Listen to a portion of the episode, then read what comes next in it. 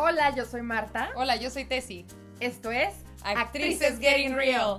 ¿Te has preguntado cómo es la vida del actor? ¿Qué se necesita? ¿Cómo te preparas? ¿Y a lo que te vas a enfrentar? Pues aquí te lo contamos todo. Esto se va a poner Muy real. Real de reales. Real de ridículas y rebeldes. Bienvenidos. Hola, hola, ¿qué tal?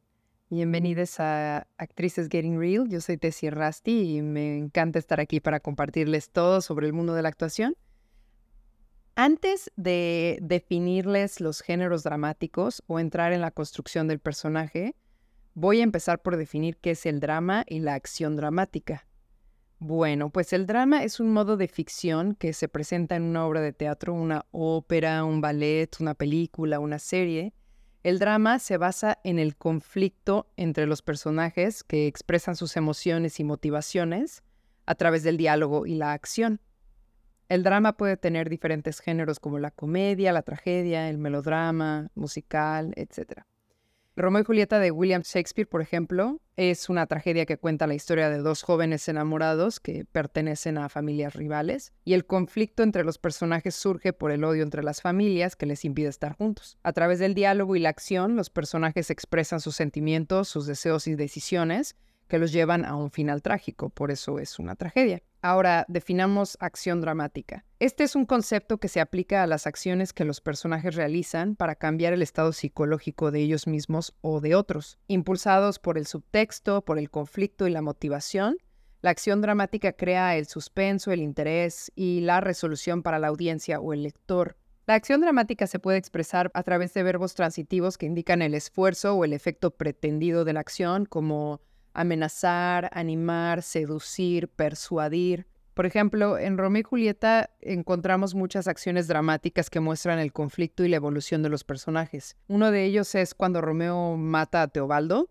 el primo de Julieta, para vengar la muerte de su amigo Mercucho, y esta acción tiene un gran impacto en la historia. Provoca la ira del padre de Julieta, que ordena que se case con otro hombre y se desatan pues, muchos más conflictos y más acciones que llevan a estos dos amantes al final trágico. Como puedes ver, el drama y la acción dramática son elementos fundamentales para la construcción de una historia, ¿no? En el cine, el drama y la acción dramática se combinan con otros elementos visuales y sonoros para crear una experiencia inmersiva y, y un poco más realista. Por ejemplo, en El Padrino, digamos así, de Francis Ford Coppola, se cuenta la historia de una familia de la mafia que se enfrenta a sus rivales y a sus propios conflictos internos. El drama se expresa a través del diálogo y la acción de los personajes, pero también es a través de la música, la fotografía, el montaje y otros recursos cinematográficos. No me voy a meter mucho en cine, pero es nada más para que sepan que es lo, es lo mismo, pero con diferentes elementos ¿no? de representación. Para un artista dramático, el drama significa acción. Un actor no puede enfrascarse en su mente porque el público no te puede leer los pensamientos. Entonces, todo aquello que hace tu personaje dentro de la obra dramática está representado a través de la acción. Ahora, en las obras de teatro siempre hay un cierto orden del cosmos. Y por el cosmos me refiero a la línea en la que se desarrolla la obra, ¿no? El principio, nudo y desenlace. Eh, algo ocurre que desestabiliza el orden cósmico, que se quiebra, y a través de una serie de acciones el personaje se encamina hacia su propia destrucción o hacia la resolución del conflicto, o la destrucción de otros, o hacia un final ambivalente, o hacia un final sin resolución, y así se termina la obra. Muchas gracias por escuchar este episodio sobre el drama. Espero que les haya sido útil. En el próximo episodio les hablaré de los géneros dramáticos y sus características.